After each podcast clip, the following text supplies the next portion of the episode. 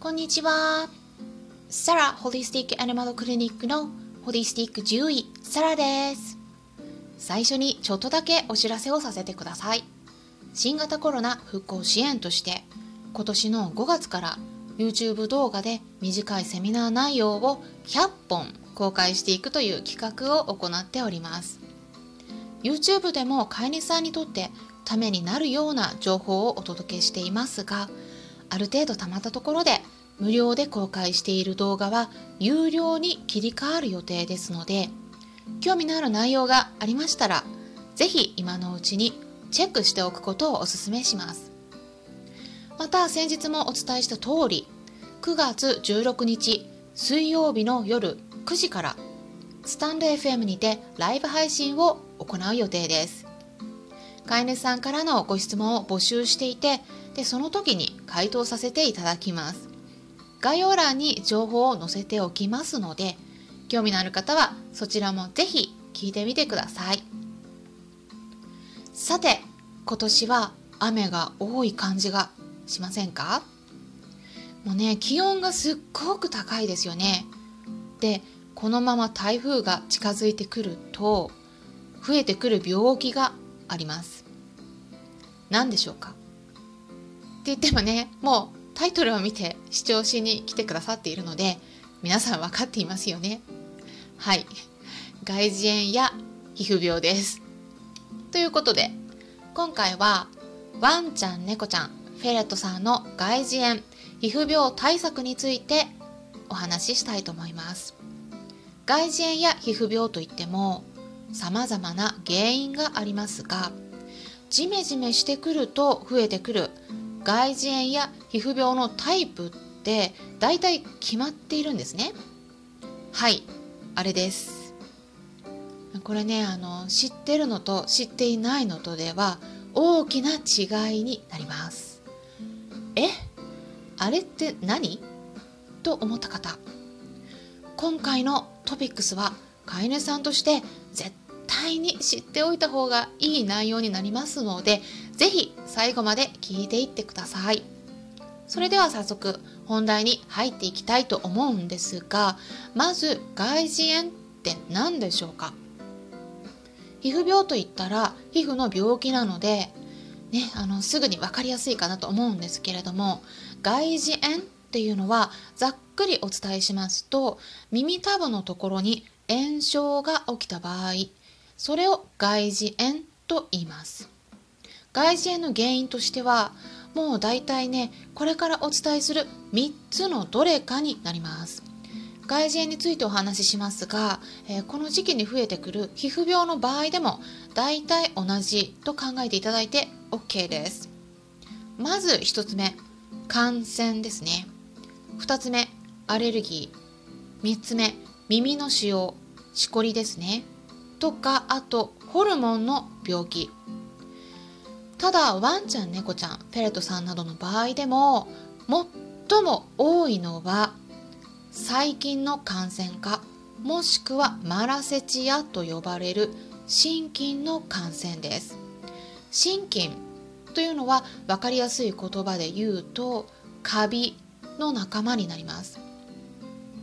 耳たぶの周りで感染が起これば外耳炎と言うんですけれども皮膚で感染が起きた場合もあるんですね。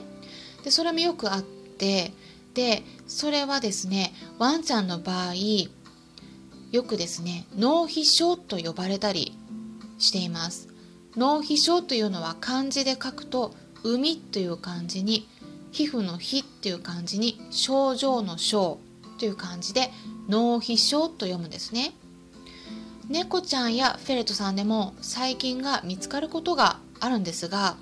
猫ちゃんの場合はどちらかというとグルーミングのしすぎによる脱毛。フェレットさんの場合は副腎腫瘍などといったホルモンの病気が関係していることが多いのでちょっとあのワンちゃんとは違います。それで耳に話を戻しますと若い子の場合は耳ダニと呼ばれるすっごく小さいダニが耳の中で増えてしまってでそれで炎症が起きてしまっているパターンもあります。まあ、あの耳ダニに関しては猫ちゃんやフェレットさんでも多いです。どれか一つが問題になっていることもあれば2つ以上の原因が組み合わさっていることもあります。でねあの特に治療しているのになかなか治らない場合は組み合わさっているパターンが多いです。原因が一つではないことはよくあるので長引いている場合は治療内容をもう一度見直してみることをお勧めします。あとはなかなか治らない場合あのきちんと検査してないケースも結構多いです。検査はねとっても重要なんです。検査なしに原因はわからないので憶測で治療し始めてしまうと結構ドツボにはまりますでそれから中途半端な治療してしまうともうその後の治療の効き目がすっごく悪くなってしまうんですねで私はホリスティック医療を行っていますが西洋医学を否定したり何かを否定するっていうことは基本的に一切していないんですね。否定するっていうのはホリスティックじゃないと思っています。ホリスティックっていうのは全体っていう意味なんです。全体を捉えて治療していくっていうことなので何かを排除するっていうのは全体を捉えていないということになります。あのどんな治療にも得意分野不得意分野があるんですね。なのでそれぞれのいいとこ取りをしていくのがベストだと思っています。で、えー、そうやって考えていくとやっぱりね原因は調べていった方がいいです。例えばよく言われるのが黒くてドローっとした耳垢が出てくる場合はマラセチアなどの心筋。黒くてパサパサした乾燥したような耳垢だったら耳ダニ。黄色いドローとした液体が出てきたらそれは海だからまあ、細菌感染などという説があって、えー、まあ確かにそういった傾向はあるんですが見た目だけで判断するとあの結構間違えることもあります。で例えばあの耳ダニが原因で外耳炎になっているのに抗生物質入りのお薬をもうずっと続けて耳につけていてもう一切治らないっていうことになるんです。まあ、これ結構あって あのあるんですが耳ダニに抗生物質って全く効かないです。なのでその場合効かないお薬をもう延々と使い続けているということになってしまいます。原因をきちんと調べることでどのお薬が合うのか知ることができますからそこはね動物病院で見てもらうようにしましょう。原因を調べないでお薬を先に使ってしまうとあのその時はね落ち着いたように見える場合もあるんですが結構再発します。で再発するなどしてこうこれがあの治療がずるずるずるずる長引いてしまうんです。まあ、こんな感じでいろいろちょっとお話ししたんですけれども最後に今回お伝えしたポイントのおさらいをしていきます。えー、まずですねあの外耳炎や皮膚病の原因としては感染もしくはアレルギー、まあ、それかもしくは耳の腫瘍やホルモンの病気などが挙げられます。で病気がなかなか治らない場合次の2つを考えていくことがとっても重要です。まず1つ目病気が1つではなくていくつかの病気を抱えている場合。そして2つ目原因をきちんと調べていない場合ですね。